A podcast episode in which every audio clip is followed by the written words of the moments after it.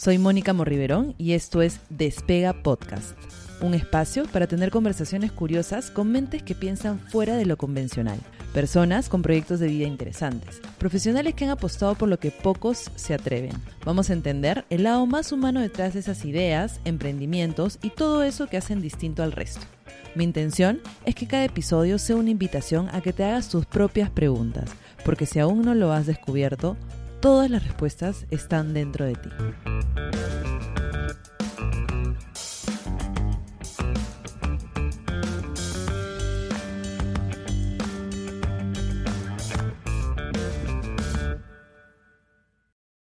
Esta es la segunda parte del episodio que grabamos con Joaquín Leguía.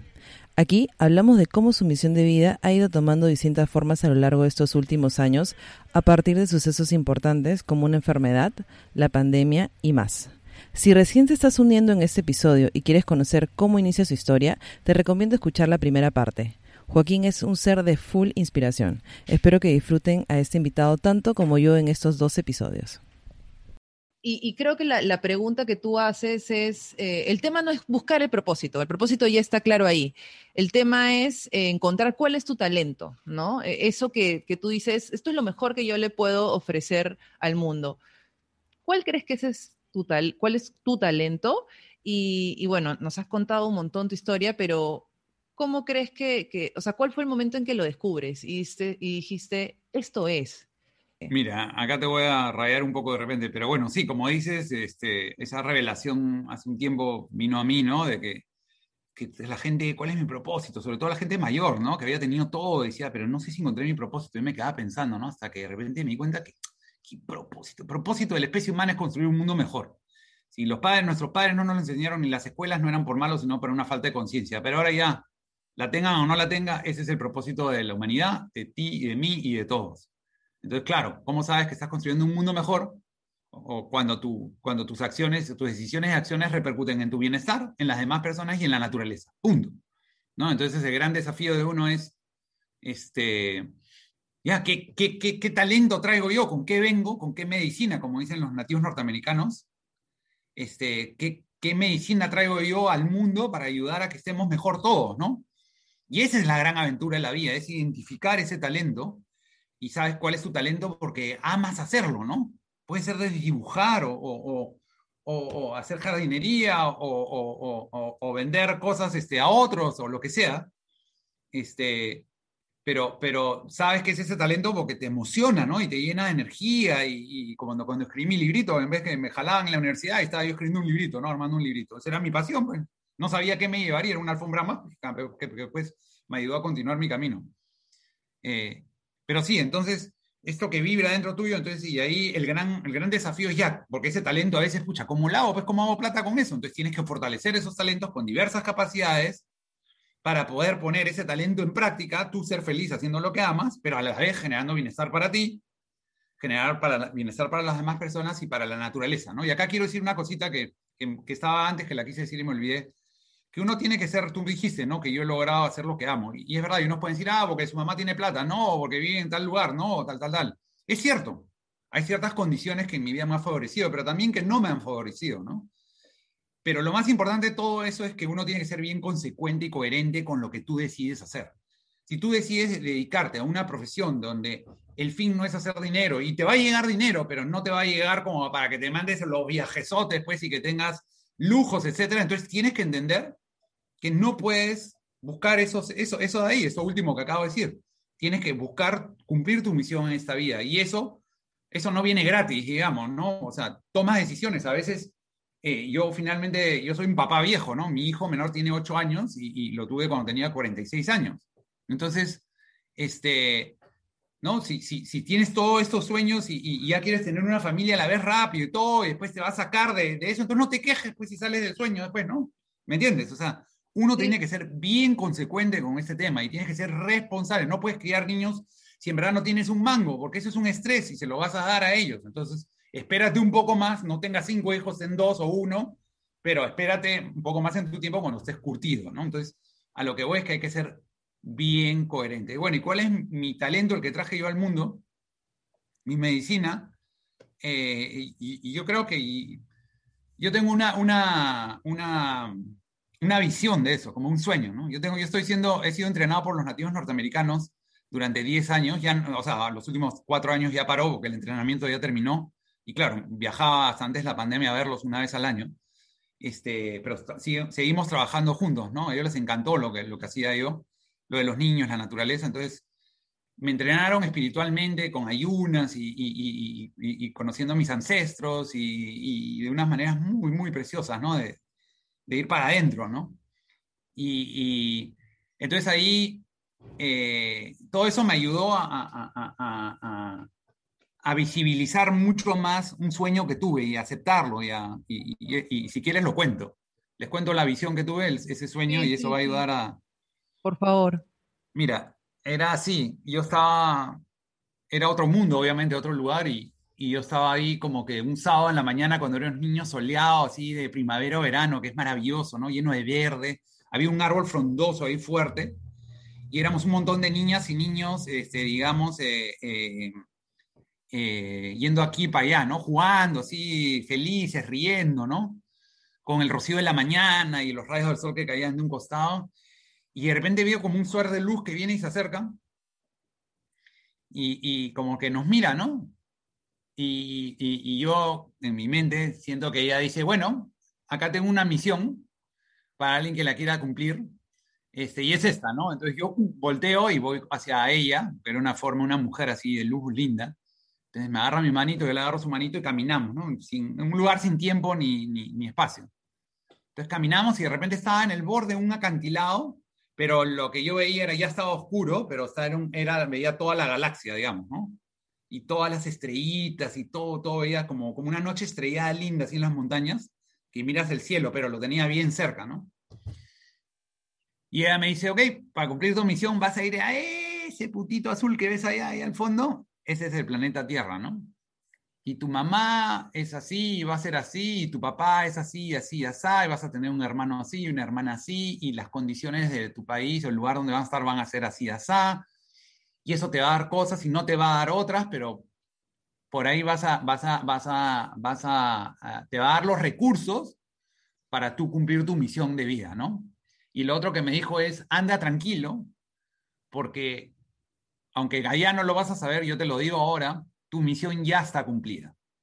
Ya tu intención ya está en marcha y tu misión ya está cumplida. O sea, anda tranquilo. Este, y pum, aparecí pues en, el planeta Tierra, ¿no? Y esa es la visión que tuve, ese sueño, ¿no? Entonces, eh, un poco pues cuando veo para atrás, eh, no me dijo cuál era mi misión, pero mi misión la encontré en mi infancia, ¿no? Que era mm. Yo soy un niño que por la coyuntura en la que crecí, eh, soy un niño, fui un niño, pero eh, cuando era niño sí sigo siendo ese niño, ¿ves? Mira, solito me sale. Este, las condiciones, lo que tuve y lo que no tuve, la coyuntura, todo, todo me hizo que yo fuera criado por, por la naturaleza en medio de una ciudad, ¿no? en el mundo urbano totalmente, con una cultura urbana occidental. Pero por un evento fortuito, eh, no era fortuito, obviamente, era una causalidad. Nací ahí, tuve ese jardincito, conocí a la Madre Tierra, ella me conoció a mí, conocía a la naturaleza como sujeto, no como objeto, me dio tanto a mí que dije, lo que yo recibí de ella, todas las niñas y niños del mundo tienen que poder recibirlo, porque los va a hacer crecer más felices, más empáticos, ¿no? Y, ahí me di cuenta que el mundo cada vez necesitaba más esa empatía, lo que llamo empatía activa por la vida, ¿no? Y, entonces me encontré de repente con estos recursos interiores, decir, wow, lo que o sea, yo puedo volcarlo de mi infancia a una organización que ayude a, ayudar a que las niñas y niños crezcan emparentados con la naturaleza, con la madre tierra y con las herramientas que los empoderen para formarse agentes de cambios, encuentren su propio camino para construir un mundo mejor. Esa es mi misión de vida, ¿no? Y pim, pues me mandé. Sí, yo, y como vehículo para hacerlo, ¿no? Siempre te he visto así, como bien visionario, ¿no? O sea, creo que te adelantaste.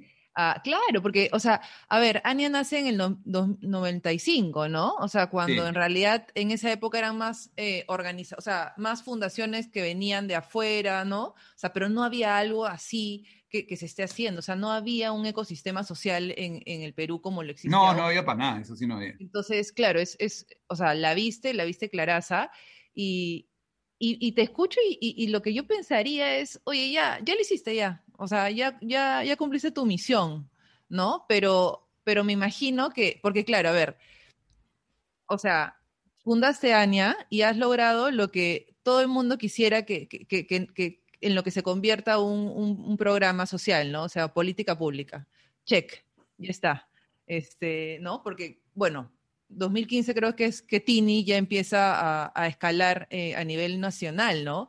Ana llega a Discovery Kids, o sea, ya esto es escala Latinoamérica, ¿no? O sea, entonces yo veo todos estos logros, este, y, digo, claro, tú podrías pensar, ya, ya la hice, pues ya todo lo que yo imaginé se está cumpliendo, pero imagino que tú sueñas con mucho más cosas.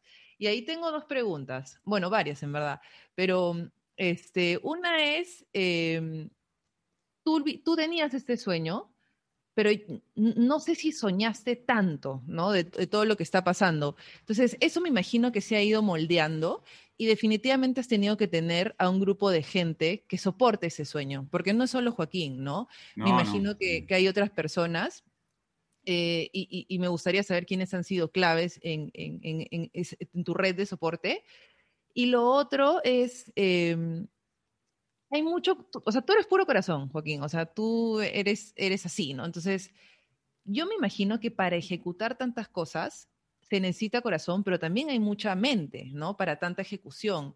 Entonces, ¿cómo has logrado combinar eh, estas dos cosas, ¿no? Porque hay mucha gente que también tiene corazón, pero no necesariamente eh, se, se refleja en tantos resultados. Entonces, me gustaría saber esas dos cosas. Mira, eh, verdad que tenemos para conversar un montón de cosas, ¿no? Pero podrás hacer episodio 1, episodio 2. Eh, mira, la, y hay un tercer punto que te quería comentar, ¿no? Que es un poco la parte, la parte no triste, pero, pero la parte, las cicatrices que, se generan en este camino. O sea, que pregúntamela después que te responda estas dos. Eh, que tiene que ver mucho con lo que ya has hablado, ¿no? Eh, mira, en el año 2008, Ania tenía, éramos como 14 personas, eh, teníamos oficina en Puerto Maldonado, en Lima, una casa grande y, podíamos, eh, se, proyectaba a, hacer crecer todo, ¿no? Y viene la crisis económica. Y hasta ese momento teníamos tres madres, padres, de cierta manera, padrinos de Ania, que eran seis de Children, era Shoka y era Vina. Eh, dicho pasado, Ashoka me hace fellow de la Red Mundial de Emprendedores Sociales en el 2003 y ellos fueron una bendición para mí porque yo no me encontraba hasta ese momento, como ya te he contado, qué identidad tenía yo en el mundo, digamos, estructurado, como que no la tenía. Y ellos me dicen, oye, tú, tú eres emprendedor social, ¿no? En ese momento que, que, que, no era común ese término. Y dije, wow, sí, eso sí soy, ¿no? Y eso es lo que yo soy. Entonces me preguntaste antes, ¿qué, ¿qué soy yo? ¿No? Entonces soy un emprendedor social, esa era mi respuesta, me había olvidado decirlo. Soy hijo de la madre tierra, pero soy un emprendedor social. Y gracias a Shoka, eh, digamos, lo, encontré los términos adecuados este, para, para, para, para mi identidad.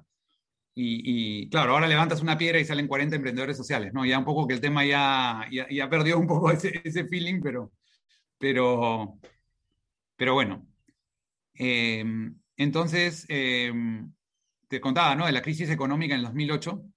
Entonces ahí digo, pucha, eh, eh, viene esto y me quedo sin mis tres padrinos, ¿no? Y digo, y ahora tenemos que caminar, menos mal ya Ania podía caminar sola y, ya no necesitaba que le agarren la mano y ahí nos dimos cuenta, pero ahí quedó clarísimo, ¿no? Vivimos en un mundo, este es un indicador clarísimo que vivimos en un mundo insostenible. Y ahí decían, no, ya en tres años nos recuperamos. No, no, no vamos a recuperar más si no cambiamos de, forma de, vincularnos con nuestro entorno. Yo ya me di cuenta, ahí, ahí la tuve clarísimo esto va a venir y el cambio climático, o sea, ya viene toda una secuela de cosas, ¿no? Como ahora después de la pandemia regresamos a la normalidad. Eso es una ilusión que, la gente no entiende cómo pueden estar hablando, vamos a regresar después a una nueva normalidad o a la normalidad, porque el mundo ya cambió. Nunca más va a ser el mundo de antes, ya se acabó. Y vamos a tener que ser el doble de finos para que no volver a caer en lo mismo, porque estamos en mucho más riesgo ahora. Y, y está vinculado al cáncer, y después te voy a contar eso. Entonces, este, eh, entonces ahí me di cuenta que, la única manera, entonces nos pusimos como credo, ¿no? A partir del 2008, a partir de ahora vamos a hacer cada año más pero con menos, ¿no? Ese fue el, credo. Entonces, la única forma de lograr eso es, es con alianzas estratégicas, ¿no? Haciendo aliados, juntos, en comunidad. No solamente en ANIA se quedaron las personas que, que, tenían la mayor convicción y llegaron otras que nos fortalecieron. Eh, ahí decidimos ser, en vez de una flota de camiones, un, Ferrari, un Ferrari bonito, chiquito, que, con, con siete, ocho personas, y el Ferrari, pues, como lo único sostenible hoy es el cambio y se está dando de manera rapidísima, entonces necesitabas un carro veloz para frenar, este, doblar a la izquierda, a la derecha, retroceder, adelantar, ¿me entiendes? Meter curva cuando... O sea, es la única manera de, mantenerte al, tiempo. Eh, y entonces decidimos tener esa estructura de, vehículo en ANIA. Y segundo, eh, también ahí, ahí entendí claramente la estructura organizativa a la cual quería ya eh, darle a ANIA, que era la estructura de rompecabezas, le llamo yo, que es muchas, muchas organizaciones tienen, digamos, conceptualmente son circulares, ¿no? Entonces, se hace un círculo chiquito o se comienza a hacer un círculo grande y cuando crecen, el círculo crece, crece, crece, pero no tiene dónde enganchar con el resto y muchas veces lo, lo, absorbes, ¿no? Una organización chiquita que con alguien, un emprendedor que estaba haciendo su misión de vida, tu organización es tan potente que de repente te la succionas, la compras, la debilitas y no te das cuenta de eso. Y, tú, y finalmente lo que era una bendición se convierte en un tumor. ¿no? Una organización así que grande y consume todo lo bueno chiquito que debería estar. Y a la hora que el sistema se tambalea, ¿cómo sostienes ese mamotreco ahí? Cuesta más mantener ese, la cosa esa circular grande a su personal y, la parte de oficina y el mantenimiento y todo, que las acciones que hacen. Entonces ya ya no pierde su, foco, ¿no? Ya la, la, misión sigue la organización no la organización la misión por la, por la forma en que fue estructurada. Entonces, ya viendo, analizando todo eso, dije, no, no, de ninguna manera. Entonces dijimos, vamos a hacer rompecabezas. Entonces, rompecabezas eres sí. Imagínate el planeta como un rompecabezas y sí, tú tienes una pieza de rompecabezas y eres única y el mundo te necesita, ¿no? Y nadie más lo puede hacer mejor que tú, porque esa es la medicina que tú has traído. Y has creado un vehículo donde hay otros que has logrado identificar que tengan esa misma misión que tú, porque tu misión, claro, es una misión particular, pero la misión también tiene partes y tú no eres capo en todas las partes. Entonces, tú eres capo en una parte de la misión, pero en, tu mismo rompecabezas hay otros rompecabecitas más chiquitos y entonces cada persona en tu equipo cumple su misión a través de esa misión más grande, esa rompecabezas grande, o ese, ese pedazo de rompecabezas, no sé si ya te perdí, pero este... No, sí, entonces, se resume mucho en esto que mencionas en el momento de la energía, ¿no? O sea, al final hay gente que está compartiendo esa misma energía para hacer algo. Cumpliendo, claro, están cumpliendo, no están trabajando, están cumpliendo su misión de vida, esa es la diferencia. Sí. ¿no? Y, desde la comunicación, desde el arte, ¿qué importa? Pero están, encuentran en este vehículo el vehículo para llevar a cabo su misión de vida. Y en este vehículo, claro, yo lo puedo haber creado todo, pero yo no lo sé todo ahí, yo sé una parte, ¿no? digamos, ¿no? De repente la puntita o, la parte del corazoncito lo tengo yo, pero el corazón no funciona solo si no tienes este, venas, si tienes sangre, si tienes brazos, piernas, ojos, ¿no? Entonces ahí viene tu, la respuesta, ¿no?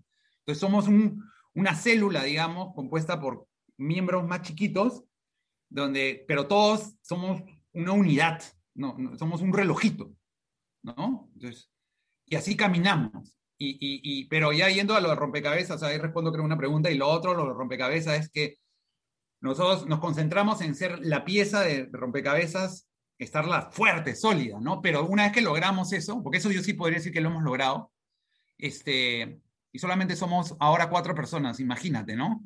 Y, pero no necesitas más, porque nuestro sueño siempre fue ser más o menos. Pero ¿por qué podemos hacer tanto siendo tan pocos?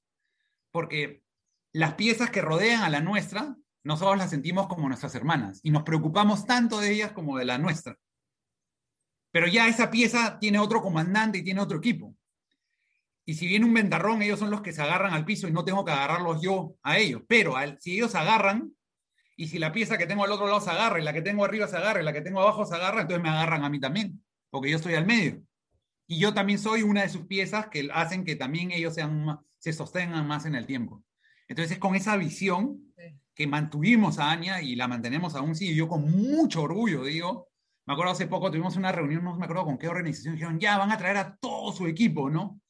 Todo su equipo. Y yo decía, qué vergüenza, ¿cómo traemos a, cuatro, personas, ni siquiera, además, cuando somos más somos ocho. Y de esas ocho, dos, una es mi hermano, que es el secretario, y otra es una chica que, que, es linda también y que tiene su, su, su, su forma particular de, de ser y súper amorosa. Entonces, dos personas con esas características más, más, otros seis con otras características, pero ese es el equipo, ¿no? Entonces, este... pero eh, creo que ya te respondí a las preguntas, ¿no? De, de, con esas dos respuestas. Y, o sea, y como esta red de soporte que no necesariamente es Ania, sino tu familia, o sea, tu esposa, este, no sé si hay alguien más, porque, claro, o sea, lo que tú elegiste no es algo común, ¿no? Y es también entender, o sea, tienes que tener una compañera que entienda que, esa es, eh, que ese es tu camino y que es tu sueño, ¿no? Entonces, ¿fue difícil encontrar a alguien que lo entienda y que, y que te apoye? Mira, esa es una buena pregunta y que no, no tiene respuesta perfecta, ¿no? Pero tiene respuesta. Lo que a mí me atrajo de, de, de, mi esposa, eh, aparte obviamente de parecerme desde mi mirada atractiva, eh, fue que tenía una misión, un objetivo más grande que ella. Y eso para mí fue clave, porque eso es lo que yo tenía. Entonces, este, entonces ahí ya entramos en una misma frecuencia, de que ella, ella no está preocupada por estupideces en el día, sino tiene un objetivo que, es tan importante para ella y que va más allá de ella, que, eso la mantiene enfocada en su norte, ¿no? Y obviamente si ella necesita de espacios y libertad, de independencia para poder seguir su norte, también lo va a respetar en mí, pues, ¿no? Eso fue mi, mi, mi, credo, o sea, mi, mi racionalidad. Y efectivamente siempre ha sido así, ¿no? Ahora, eh, en, nuestra relación. Eso funcionaba espectacularmente bien. Ha funcionado también el, indicador de que, de que éramos en ese momento uno para el otro también por los hijos que hemos tenido, que son maravillosos. Pero sí sufrimos, o sea, sí, y estamos en ese proceso de tratar de enmendar, ¿no? Porque uno crece y el tiempo cambia, ¿no? Este, ella está metida en su objetivo, yo también me he metido en mi objetivo que a veces estamos juntos, pero no, o sea, estamos hombro con hombro, pero ya casi ni nos volteamos a vernos, ¿no? Y entonces esas cosas también hay que trabajarlas, digamos, pero, pero y, y es todo un reto, ¿no? Y, y, no sabes, o sea, el futuro siempre es incierto con las relaciones, ¿no? Claro. Eh, pero, pero hay que trabajarlo, ¿no? No, no, no por haber encontrado a alguien que es como yo y es la solución. Sí fue una, o sea, sí me ha permitido, eh, eh, digamos, nos ha permitido a ambos seguir en nuestro camino, pero, pero a veces sería más eh, eh, es importante, este, damos tiempo para, para, para, para unirnos, ¿no? Este, y no simplemente estar pegaditos con, con, con, hombro con hombro, sino más pegaditos sería bacán, ¿no? Y me imagino que para ti, para ella, que tienen un vínculo, o sea, profesionalmente lo, en lo que ustedes trabajan está muy relacionado con niños, ¿no? O sea, me imagino que la decisión de ser padres fue como, o sea, claro, me imagino porque, porque era algo que, tenían como un proyecto de vida común, pero también fue como, oye, vamos a poder experimentar todo lo que hemos este, estudiado. qué, interesante, qué interesante lo que dices, porque yo no quería ser papá. Increíblemente, claro, puede sorprenderte, ¿no? Este, y ella, ella, ella sí quería, sí quería ser mamá, ¿no? Y yo, ¿por qué no quería ser papá? Porque obviamente ya veía el mundo que estaba hecho pedazos y segundo, porque en algún momento fui el urólogo y contó mis, contó eh, mis espermas y dijo, en mitad de tus espermas están dormidas, ¿no? Son flojonazas. Entonces dije, ah, yo no sé por qué en mi cabeza me metí, ya no voy a poner tener hijos. Por algo trabajaré con niños porque no puedo tener hijos, ¿no? Mi cerebro así me hizo esa jugada. Y este, y no quería, ¿no? Hasta que empecé con mi, con mi, con mi, esta, ese, este entrenamiento con los nativos norteamericanos de, de Canadá y ahí eh, tengo mi, mi, mi, maestro, o sea, el, mi, como mi profesor allá, ¿no? Mi profesor hombre. Eh, porque el hombre trata con el hombre y la mujer con, el, con la mujer, y el hombre te enseña la, la, la, las fortalezas y las debilidades del hombre de hoy día en, comparación, en relación a cómo debería ser. Y él en una ceremonia de ancestros me dijo, hay alguien que te quiere conocer, alguien que está en el otro mundo, que es un, un nativo llamado Ayate y me contó su historia. Yate era el más fuerte, el más rápido, el más buen mozo, digamos, en su época, de su apariencia robusta y física. Este, era el más, este, el, el más rápido, el más, el, líder absoluto, ta, ta, ta, pero era el que más tiempo se daba para escuchar a los demás, el que más quería aprender, el que le gustaba que todo el mundo se sintiera, que era, era muy cuidador, muy proveedor, este, muy respetuoso, no se sentía nadie especial, o sea, era el hombre, digamos, era vulnerable también, ¿no? Era un hombre único. Entonces, eh, los llaman de la tribu los ancianos y le dicen, oye, tú podrías haber pensado que por tus cualidades te pondríamos en jefe de, los guerreros, ¿no? Del, ejército, pues, entre, no tenían ejército, pero digamos, el, macho men, pues, ¿no? pero no, tu chamba va a ser este, educar a, niños hombres para que, sean, que tengan las mismas características. Tú, tú vas a ser el profesor de los niños hombres, para que crezcan los niños hombres vulnerables y con un buen corazón y protectores y proveedores, que esa es la función del hombre, y que no le hacen ni más ni menos, simplemente esa es su función. Este, entonces me enseñaron todo sobre eso.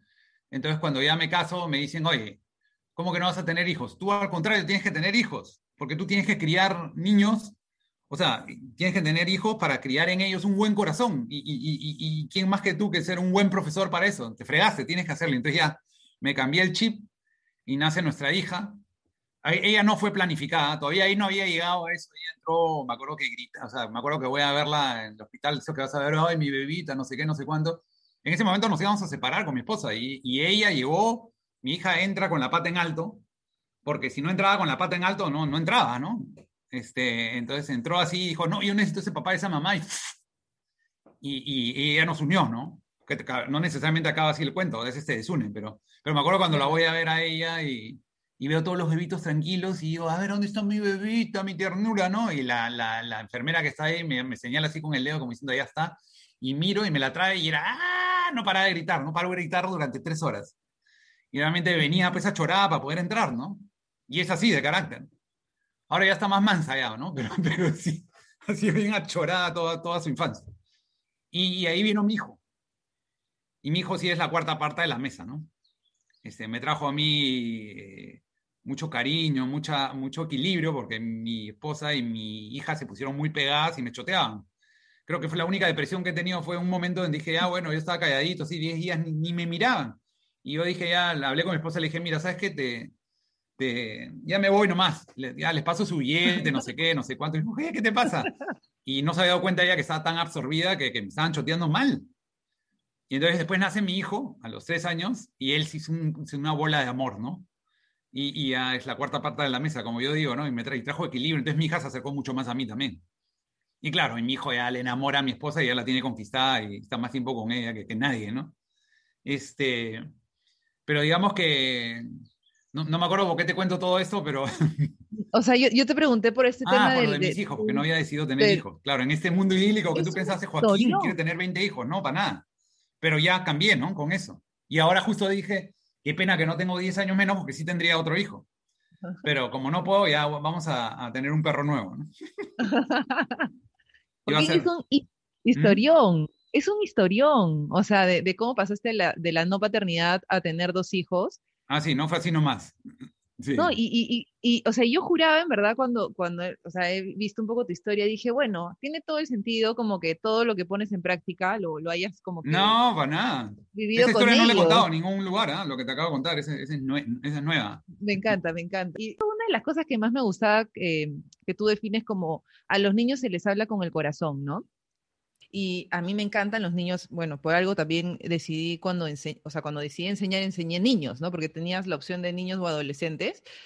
Porque yo tengo esta idea que ahí están las mejores eh, preguntas, o sea, también las mejores respuestas, ¿ya? Pero, las, pero el, niño tiene una curiosidad de hacerse preguntas que, que, para nosotros ya, ya, adultos es como te sorprendes, ¿no? Eh, y, y, a mí me encanta cuando, cuando hablas de, de, de, eso, ¿no? De que al niño tú le hablas con el corazón. Que había un niño que te había preguntado, bueno, si hay un medio ambiente, ¿cuál es el otro medio? ¿No? Pero me dijo, oye Joaquín, está bueno eso que el medio ambiente, pero ¿dónde está el otro medio ambiente? Me dijo, ¿no? Y yo, que me quedé pensando, y es que tiene toda la razón. Hay el medio ambiente interno y, y, el externo, ¿no? Claro. Y los dos son el ambiente. Claro, y, y el, el o sea, me imagino que durante toda tu vida, por lo que también estamos conversando, ese otro medio ambiente, o sea, más interno, es lo que finalmente tú has logrado sacar hacia afuera, ¿no? O sea, quién eres, qué te gusta, súper inspirador todo lo que has hecho. Cuando te lancé las dos preguntas me dijiste, acuérdate, también te quiero ah, decir, algo de... no, tú me dijiste, tú en un momento me dijiste, Joaquín, que, que has llegado ya a una trepado la montaña, has sido institucionalizado esto, el otro, y, y ya qué más, pues no, ya, ya, ya le hiciste, y yo te iba a decir, te, algo te iba a decir más ahí, ¿no? Ah, ya, dale. Y, y, bueno, sí, lo que, te, lo que quería compartir contigo y con todos, ¿no? Era que, que, que ah, y esto de puro amor y, y, también la inteligencia y todo esto, ¿no? Pero, digamos, eh, no sé, nada es gratis, ¿no? Y, y,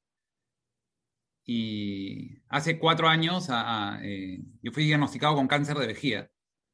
Y felizmente a, tiempo oportuno, grado 1, y, bueno, y sigo en terapia hasta ahora, ¿no? Dentro de unos días me toca de nuevo mi chequeo.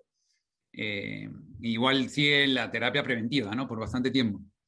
Eh, nada grave, grave, pero sí es fastidioso y es un tema que te cambia la mirada. Cuando dicen tienes cáncer, este, ya pasas a jugar a otra cancha, ¿no? Eh, para el resto de tu vida, no por un rato. Así lo venzas, igual siempre ya estás, ya estás en el otro, estás jugando otro partido del resto de tu vida porque tienes que mantener ciertos hábitos de vida que antes no tenías. Pero lo que te da es mucha claridad y te da sentido de, gratitud. Y, y, hace, y cada minuto en el presente vale más que nada, ¿no? O sea, el, si, si, vivías una vida, digamos, este, digamos, medio inconsciente, la hora de, una hora en un mundo inconsciente, cuando, cuando tienes algo así como cáncer, este, esa hora pues vale como cuatro, ¿no? Cuando estás consciente, mucho más así, todo, todo brilla más, todo es más lúcido, todo importa más también, ¿no? Y lo que no importa tampoco, no importa, o sea, y lo que no importa, importa menos, ¿no? Y eso es una bendición también, ya te dejas de tontería, ¿no? Y eso es algo que llevo adentro mío, ¿no? Y, y, y entonces cuando hubo, eh, con las cosas que están pasando, como lo de la pandemia y todo eso, y, ya el mundo entró a jugar a otro partido, por eso lo dije antes, ya estamos en otro, el mundo ya cambió y, tenemos que entender que, que es un mundo que, que, que, ya la pandemia es, es un indicador de la crisis ambiental que vivimos, que los seres humanos hemos producido. O sea, hay la crisis ambiental y ahí hay dos indicadores claros, el cambio climático y la pandemia. La pandemia no es algo separado es un indicador de la crisis ambiental. Entonces, es como que la humanidad, como el, como el planeta ya tiene cáncer y, el cambio climático es un, es un síntoma, ¿no? Y, y, la pandemia es otro. Y van a venir otros más si es que no revertimos eso y nos curamos, pero la cura no es... O sea, ahora yo digo, nos tenemos que vacunar, ¿no? Y, claro, pero esa es una vacuna física, pero la vacuna que necesitamos es emocional y mental. ¿no? Necesitamos una vacuna así de urgente para cambiar forma de ver el mundo, ¿no? Entonces, es ahí donde con más fuerza ahora, cuando tú me dijiste, ya Joaquín, ya le dijiste, ¿qué la voy a haber hecho? ¿no? Lo que sí siento es una, una, una, o sea, sí siento que, sí, sí siento de verdad en mi corazón que tal vez recién ahora entiendo todo lo que me ha pasado porque me he preparado para este momento. Este es el momento para el cual me he estado preparando sin saberlo y cuando, y cuando este, ese ser de luz me dijo, y tú tranquilo que tu misión ya está cumplida, ¿no? Recién ahora se están dando esas cosas con la pandemia y con, con el cáncer que he tenido adentro. O sea, por dentro y por fuera estoy vulnerable ahorita yo, ¿no? Pero es ahí donde, donde más veo con más claridad, veo con más luz las cosas y, y, y siento también esperanza. No esperanza necesariamente en el que, o sea, esperanza sí, porque yo tengo una convicción que nuestra misión no empieza con esta vida ni termina con la misma. Continúa pero sí tengo esperanza en el sentido que estamos en el camino, que hay una oportunidad enorme para, para dar vuelta a, las cosas ahorita, ¿no? Y a mí eso que ya cuando todo vuelva a la normalidad, si no hemos aprendido la lección, y, y acá nos queda un año todavía, o sea, vamos a ir revertiendo el tema poco a poco, pero si no cambiamos, o sea, realmente nos queda hasta que volvamos a la presencialidad de nuevo, todos se vuelvan de nuevo zombies, zombies de sus vidas y, su, y, una forma, una cultura esta urbana occidental que, que tiene cosas muy positivas, pero cosas muy negativas también, entonces nos fregamos. Ahí sí. nos fregamos. Entonces ya para terminar esto, hace poco, no voy a decir, ¿no? Pero hay un movimiento a favor del Perú que, que, que, varias de estas organizaciones que conozco eh, eh, se metieron ahí, todas, y me llaman, y me dicen, Joaquín, tiene que ser ANE aparte de esto. Entonces yo digo, qué genial, ¿no? Para después de la pandemia, cómo afrontar la pandemia y todo. Entonces veo, veo lo, lo, los temas y no estaba el tema ambiental. Y le digo a la chica que me llama, oye, aguanta, ¿cómo que todo esto nuevo que se están juntando para, para salir frente a esto y salir adelante, ¿cómo es posible que el tema ambiental no esté acá? Está el cultural, el económico, el social, pero el ambiental, ¿dónde está? Si es de ahí donde viene el problema. ¿Verdad? No, que sí, que no nos habíamos puesto a pensar. Yo, dime con los que han organizado esto para hablar ahorita con ellos. Ya, yo les voy a decir, pero diles que si no entran con ese tema, yo no voy a ser parte de esto. Porque van a seguir haciendo lo mismo de siempre. Un poco mejor, pero es lo mismo de siempre. ¿No? Y si no, y justamente ahora, lo único que no podemos hacer es lo mismo de siempre, ni mejor de lo que hacíamos lo mismo de siempre. Tenemos que hacer cosas diferentes, ¿no? Entonces ya regreso ahora a, todo lo que hemos estado hablando, a decirte que justo ahora, con esto interno que cada tres meses o cuatro meses tengo chequeos, y ahora con lo de la pandemia afuera, que es que yo lo entiendo, yo le entiendo, le entiendo a la madre tierra que está sintiendo porque yo lo he sentido adentro. Entonces, al contrario, tengo un sentido de urgencia de que lo que de ese de ese antídoto que tenemos que es parte de esa fórmula emocional y mental que el mundo necesita, así como la vacuna del COVID es física, necesitamos una vacuna contra la insostenibilidad, contra la inequidad, la degradación ambiental, el cambio climático, la apatía, la indiferencia, la corrupción, etc. Necesitamos ya inocularnos con una cosa así. Entonces, este, yo sí siento que con lo que Ani ha logrado, que es la empatía activa por la vida, este ODS 18 del cual hablaste tú inicialmente, empatía activa por la vida es parte de esa fórmula que nos tenemos que inyectar mental y emocionalmente para salir de un mundo insostenible y transitar hacia un mundo sostenible. Y, y, y, y esa fórmula este, y, esa, y ese antídoto eh, funciona muy bien cuando se la aplicas a las nuevas generaciones. ¿no? Y ahí lo dejo, ¿no? Para que si quieres hacer más, más preguntas al respecto, pero pero ahí es donde estoy ahorita, ¿no? Y, eso también me genera ansiedad, ¿no? Que también es parte de la vulnerabilidad, pero bueno, ahí vengo manejando mis temas. O sea, me, creo que cuando te preguntaba ya, o sea, ya le hiciste qué más, o sea, ahí estás respondiendo un montón, porque creo que tu, o sea, esta sensación de inconformidad, ¿no? Que es válida, es como, ¿sabes qué? No es suficiente hacer esto. Estamos pasando por un momento en el que o sea, seguir es como casi que retro, o sea, seguir igual como estábamos es como retroceder en realidad, ¿no? Y, y, esto que dices con lo que, o sea, en verdad me, conecto mucho es, em, o sea, todo esto ha pasado, todo lo que ha pasado antes que me está llevando acá, o sea, me ha preparado este momento. Creo que es casi como, o sea, si la pandemia nos está enseñando que que hay como que dos formas de, o sea, es como un tema de, supervivencia, pero no tanto de, vida o muerte, sino de qué vas a hacer distinto después. Entonces creo que en relación a esa inconformidad es lo que tú dices, oye, no son 17 objetivos de desarrollo, son 18. O sea, es como, no es ese otro ejemplo, ese era otro ejemplo de no solamente, este, lo que tú me dijiste, dame ejemplos, ¿no? Eso de que no solamente existe lo que uno ve, sino también lo que uno siente. Si tú ves los 17 ODS, la, la clásica rectángulo, abajo al lado derecho, en la esquina derecha abajo, vas a ver que hay un cuadrito en blanco. ¿No? Mira, mira ahí, después te invito a ver el, rectángulo y va a ser un cuadrito en blanco, porque en verdad está en pares, pues, ¿no? Y queda, como es impar 17, queda un pedacito, un cuadrito en blanco.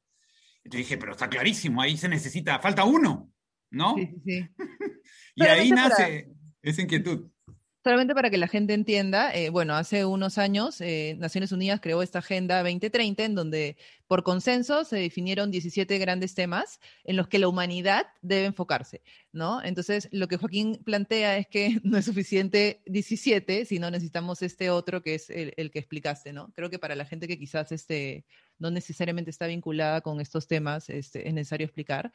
Em, y bueno, creo que ya para, para cerrar, y que creo que tiene, creo que lo has respondido, pero igual lo voy a hacer. Este, empecé preguntándote quién es Joaquín y, quisiera preguntarte algo eh, más de futuro, que es, ¿quién quiere ser Joaquín? Mira, eh, a ver, qué lindo. Eh, a ver, no, te voy a responder tal vez de la manera que no, yo como, acuerda que he sido criado por un jardín o por, y por mi hermano, ¿no? Me dicen, ¿quién te crió? La clásica dice mis papás, no, en mi caso fue mi, mi, jardín y mi hermano, ¿no? Con, me dieron habilidades diferentes. Yo tengo un recito espiritual que le hago a mis hijos eh, varias veces a la semana y a veces cambia, a veces tiene un, plus y a veces este, cambia un poquito, pero siempre va al mismo, ¿no? Y hay una parte que dice que el, el día que me toque este, eh, irme de este mundo e ir al otro, ¿no? A la ciudad de la luz le llamamos, al, pueblo de la luz. Este, en ese momento, antes de irme, eh, va, voy a estar ahí en un, momento especial y, voy a ser yo así, a la edad que tenga en ese momento, pero de mí va a salir Joaquín chiquito, ese, ese niño de 5 o 6 años, ¿no? Se va a trepar como un monito, este, me va, me, se va a poner a la altura mía, ¿no? Como cuando un niño se trepan uno, ¿no? Y te están mirando los ojos, y me va a mirar así con sus ojitos, así, este, no llorosos, pero glassy, y, me va a mirar con una gran sonrisa y me va a decir una palabra nomás. Me va a decir dos palabras. Me dice, lo logramos. Lo logramos. ¿no? Cumplí mi misión de vida para mí, ¿no? Eso es lo que yo aspiro, ¿no? Este, entonces, ¿quién, quién va a ser Joaquín? Nada, Joaquín va a ser eh, eh, lo que deja, el, legado que uno deja, ¿no? O sea, el, yo creo que que sostenibilidad no es que dure para siempre, sino que mientras que exista, trascienda a los demás. Esa para mí es la definición de sostenibilidad. Eh, porque la sostenibilidad no es física, es espiritual. Y, entonces yo, yo, el legado que dejen mis hijos y en los arbolitos, y en los bosquecitos, y en las tinis, y, y en los recuerdos, las historias, y, y digamos, ese, ese, ese, esa parte mía, ese pedacito de rompecabezas que ayudó a que el mundo estuviera más completo, ¿no? Y que lo ayudó a, a, darle un poquito más de luz y fuerza para, para, que se encamine hacia donde se tiene que encaminar. Ese siempre va a ser Joaquín, ¿no? Y, y, yendo a, porque estoy seguro, como he hablado, que se van a quedar algunos curiosos de esta ansiedad que siento por lo que se viene, ¿no? Entonces, esa fórmula es lo que, como tú decías, es, es la empatía activa por la vida. ¿Y qué es la empatía activa por la vida? Es la capacidad de poder priorizar el bien común a través de acciones cotidianas que generen bienestar en uno mismo, en las demás personas y en la naturaleza o en la madre tierra. Y es que hablamos de los 17 Objetivos de Desarrollo Sostenible, que para mí son este puente que nos va a ayudar a transitar de un mundo insostenible a no sostenible. Están bastante buenos, pero les falta algo que lo acerque, son bien secos, entonces necesita algo que nos acerquen, nos lo acerquen a nivel personal, a nivel familiar. Eh, son como los 10 mandamientos, digamos, son los 17 mandamientos para avanzar a un mundo diferente, pero necesitan ese, ese, ese manto de espiritualidad, la parte cultural, la parte mística, ¿no? Y el ODS 18 les pone eso, porque justamente son esos, son el ODS como salen, pero con empatía activa por la vida nos lo acercan más, nos lo hacen nuestro. Y también la empatía activa por la vida es, este, es, es, es, es la sostenibilidad de la sostenibilidad para nosotros, para mí. Es decir, que si las nuevas generaciones crecen sin conocer y querer la vida, no la van a cuidar. Entonces, y la, y la, manera que lo logren es creciendo con empatía activa por la vida. Entonces, es la sostenibilidad y la sostenibilidad. Para lograrlo, ya con esto termino, necesitamos a la Madre Tierra como aliada. Porque ¿quién mejor que la vida misma para enseñarnos a conocerla, quererla y cuidarla? Y ahora ya sabes dónde viene todo. Viene de ese, niño Joaquín chiquito jugando con su hermano en su jardín, ¿no? Y, eso es lo que podemos aportar, ¿no? Y ya me voy tranquilo de este mundo cuando haya logrado eso completo. Tengo, o sea, salen dos preguntas más, así que si bien la última.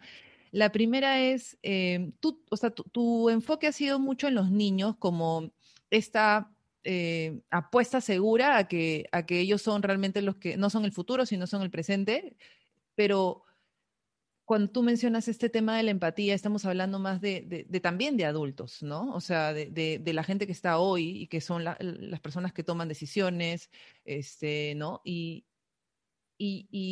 todo esto que está pasando de la, de, la pandemia, eh, nos puede o no nos puede hacer este, dar ese salto de, ver más allá de nosotros mismos, ¿no? Y me, pregunto, ¿qué crees que, cuál crees que es el principal bloqueo para que una persona no pueda conectarse a ese nivel, ¿no? O sea, no solamente con la naturaleza, porque yo creo que para poder conectarte con la naturaleza parte de una conexión contigo misma, contigo mismo. Entonces, hay algo que quizás como, como humanos nos está bloqueando para ver eso. O sea, tú la tienes claraza y dices, por acá debemos trabajar y eso es, esa es, es este, la, la, batalla que tú has elegido, ¿no?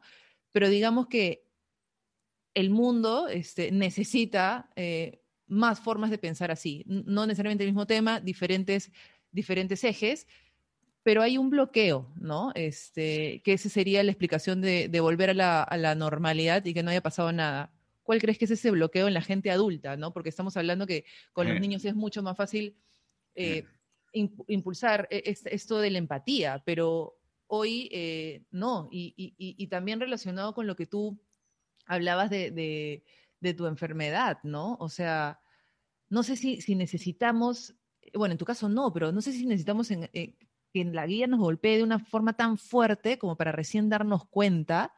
Eh, entonces, no, sé si, si, si, tú... Sí, sí, sí, la tengo. Mira, la pandemia e, es eso. O sea, qué, mejor ejemplo de, hacer un, paralelo al cáncer. Felizmente no tengo cáncer ahora, por suerte. Y estoy trabajando en ello, pero, pero, este, pero estoy trabajando en ello y, me, volví, hay cosas que uno no controla, pero lo que controla sí, depende de ti hacerlo o no hacerlo. Hay gente que le llega, igual sigue comiendo lo que le da gana y viviendo su vida con estrés y ta, ta, ta, ta, ta, Hay gente que lo puede evitar, hay otros que no, pero bueno, yo sí estoy haciendo todo lo que puedo para, para revertirlo, anularlo o por lo menos controlarlo, ¿no? Y eso sí lo voy a lograr. Este, entonces, yo creo que Einstein tiene una, frase que a mí me encanta, que no podemos solucionar los, los problemas con el mismo nivel de conciencia con los que los creamos. Y ese es el problema para mí con los adultos. Es el adulto que ha crecido separado, o sea, que ha crecido en una cosmovisión urbana occidental, donde hay ciertos parámetros de qué está bien y qué no está bien, ¿no? Y, lo que no está bien eh, es mariconá, es comunismo, es este, rojo, es no sé qué, no sé cuándo, siempre, o es, eh, es absurdo, o es débil, o, ¿me entiendes? O sea, sacan ahí ya, o sea, el, que, el que ya tiene otra mirada sabe exactamente qué flechas van a venir y con qué, y con qué título, con qué rótulo, ¿no? Porque ya sabe, ya lo mismo de siempre. ¿Por qué? Porque se, se sienten que, que, que, ese mundo en el cual eh, son alguien y, bajo ciertos parámetros este, se vuelve frágil y pueden perder eso que tienen. Entonces están dispuestos, tipo Trump, ¿no? Trump es el, ejemplo más perfecto de eso. Eh, y la verdad es que se mueren de miedo y son súper inseguros. Y no son nada aventureros, aunque se llevan en moto hasta la punta del cerebro, regresen y, y hagan esquí acuático con una pata y se ganan todos los premios, no, no, no saben lo que es la aventura, no, no saben, el, no son exploradores, ¿me entiendes? no, no, no, no, no, no, no se aventuran a más como un niño sí lo hace, ¿no? Cuando tiene seguridad y amor. Este, entonces, yo creo que que, partimos de una cultura que es la cultura urbana occidental, que de nuevo tiene cosas muy valiosas. La tecnología es una, ¿no? Dios mío. Este, pero también tiene que ser dosificada. Este, y tenemos cosas muy, muy valiosas, pero como una persona, si, si lo personificamos, una persona crece y, absorbe cosas valiosas, pero también es autocrítica. Dice, oye, ¿sabes qué tengo que cambiar en esto? Entonces escuchas a otros, viajas, ves otras formas de vida, las integras en tu forma de ser. Pero la cultura urbana occidental es muy cerrada, muy hermética, muy muy conservadora como son las cosas y, no como podrían ser, ¿no? Lo único que puede ser es mejor de lo que yo tengo, pero mejor, ¿no? Mejorar lo que ya tengo. Y es poco empática, ¿no? Entonces, si, tenemos un, capital humano que se ha criado bajo esa estructura, van a pensar así y les va a ser muy difícil abrirse ya de adulto por la forma como funciona nuestro cerebro y cómo funcionamos en general, es tener esa apertura de cambiar, ¿no? Es muy difícil. Por eso es tan importante que las nuevas generaciones sí crezcan con esa empatía activa por la vida, este, porque, porque si, si, si, si tienes, eh, es un momento donde tienes permeabilidad donde puedes ajustarte y puedes ir definiendo, este, redefiniendo quién eres en base a cómo te vinculas con tu entorno y qué impacto tienes en tu entorno, ¿no? Entonces, si tienes una mariposita que vuela y se pone en tu hombro, o un perro que viene y te la metea y te ama, ¿no? Y que los niños se acercan a ti y quieren jugar contigo, o que, que, que, los abuelitos se sientan y dicen, cuéntame más de tu historia, me encanta. Pucha, yo te diría que, que hay algo que tienes que estar bien bonito, ¿no? Más allá que si te has dedicado a hacer economía, no sé qué, o seas eh, este, grafitero, o seas caramelero, o seas deportista, no importa, es, es, hay algo más que todo eso, es un medio finalmente, el fin es construir un mundo mejor. Y eso es lo que no tiene la cultura urbana occidental. El fin es ser uno, ser mejor que los demás, ¿no? Y que, y que el, resto te, te, te, apapuchen, ¿no? Y digan, ah, que lo máximo, Joaquín, eres un éxito, ¿no? Porque llegaste a esto, ¿no? Y, ah, pero no, no, eso no es. ¿no? bueno, ya, ahí me puedo mandar horas, pero, pero por ahí va. O sea, estoy, me, me, este, me has llevado a cuando vivía en Cajamarca, cuando estuve trabajando allá, Y una de las cosas que más me sorprendí de típica capitalina, ¿no? Toda mi vida viví en Lima, es este sentido de comunidad, ¿no? O sea, era lo caso porque la gente no está pensando en, esta, en, bueno, imagínate un, una pequeña, una pequeña, un pequeño lugar donde la gente, una comunidad súper chica, donde hay, no sé, pues 30 familias que no están pensando de manera individual, sino están construyendo. Y, y a mí me, me, yo ni siquiera sé quién es mi vecina, Joaquín, o sea, no tengo ni idea, nunca he hablado con ella. Entonces, claro, yo decía, la gente está mucho más conectada, obviamente en medio de una naturaleza increíble, pero está mucho más conectada con quienes son como, eh, como sociedad, ¿no? Y creo que también eso es lo que nos, nos está faltando. Una de las, e, ese creo fue como que el mayor regalo que yo me llevé de esos dos años en Cajamarca, de, de, de cómo había perdido ese sentido de comunidad. Y, y, y, era lindo porque me acuerdo cuando pasábamos caminando y éramos tres personas y no nos saludaban como que, hola, era buenos días, buenos días, bueno, o sea, saludaban a cada uno, como si fueses, o sea, cada individuo vale, ¿me entiendes? No es un grupo y ya. Entonces, creo que también por ahí va este tema de, cómo nos sentimos parte de algo más grande y, cuando nos sentimos parte de eso es que queremos una contribución, eh, o sea, de, darla, ¿no?